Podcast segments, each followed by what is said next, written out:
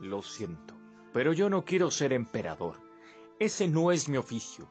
No quiero gobernar ni conquistar a nadie, sino ayudar a todos si fuera posible. Judíos y gentiles, blancos o negros. Tenemos que ayudarnos los unos a los otros. Los seres humanos somos así. Queremos hacer felices a los demás, no hacerlos desgraciados. No queremos odiar ni despreciar a nadie. En este mundo hay sitio para todos. La tierra es rica y puede alimentar a todos los seres. El camino de la vida puede ser libre y hermoso pero lo hemos perdido. La codicia ha envenenado las almas, ha levantado barreras de odio, nos ha empujado hacia la miseria y a las matanzas. Hemos progresado muy deprisa, pero nos hemos encarcelado nosotros mismos.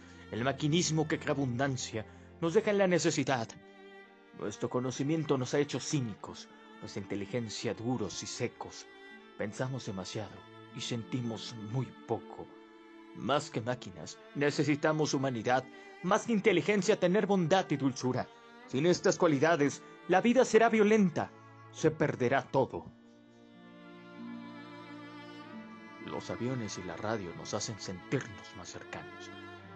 La verdadera naturaleza de estos inventos exige bondad humana. Exige la hermandad universal que nos una a todos nosotros Ahora mismo mi voz llega a millones de seres en todo el mundo, a millones de hombres desesperados, mujeres y niños, víctimas de un sistema que hace torturar a los hombres, encarcelar a gentes inocentes. A los que puedan escucharme, les digo, no desesperen. La desdicha que padecemos no es más que la pasajera codicia la amargura de hombres que temen seguir el camino del progreso humano. El odio de los hombres pasará, y caerán los dictadores y el poder que le quitaron al pueblo. Se le reintegrará al pueblo. Y así, mientras el hombre exista, la libertad no parecerá. Soldados, no se rindan a esos hombres que en realidad los desprecian, los esclavizan, regamentan vuestras vidas y les dicen lo que tienen que hacer. ¿Qué pensar y qué sentir? Os barren el cerebro, os ceban, os tratan como a ganado y como a carne de cañón.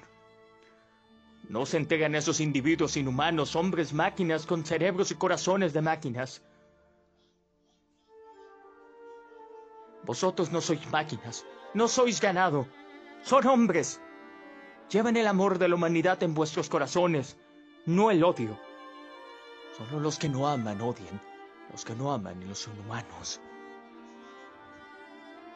Soldados, no luchen por la esclavitud, sino por la libertad.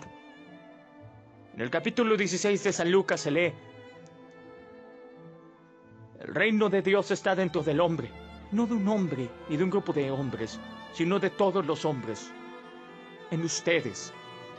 Ustedes el pueblo tenéis el poder, el poder de crear máquinas, el poder de crear felicidad. Ustedes el pueblo tienen el poder de hacer esta vida libre y hermosa, de convertirla en una maravillosa aventura en nombre de la democracia. Utilicemos ese poder actuando todos unidos. Luchemos por un mundo nuevo, digno y noble, que garantiza a los hombres trabajo y da a la juventud un futuro y a la vejez seguridad.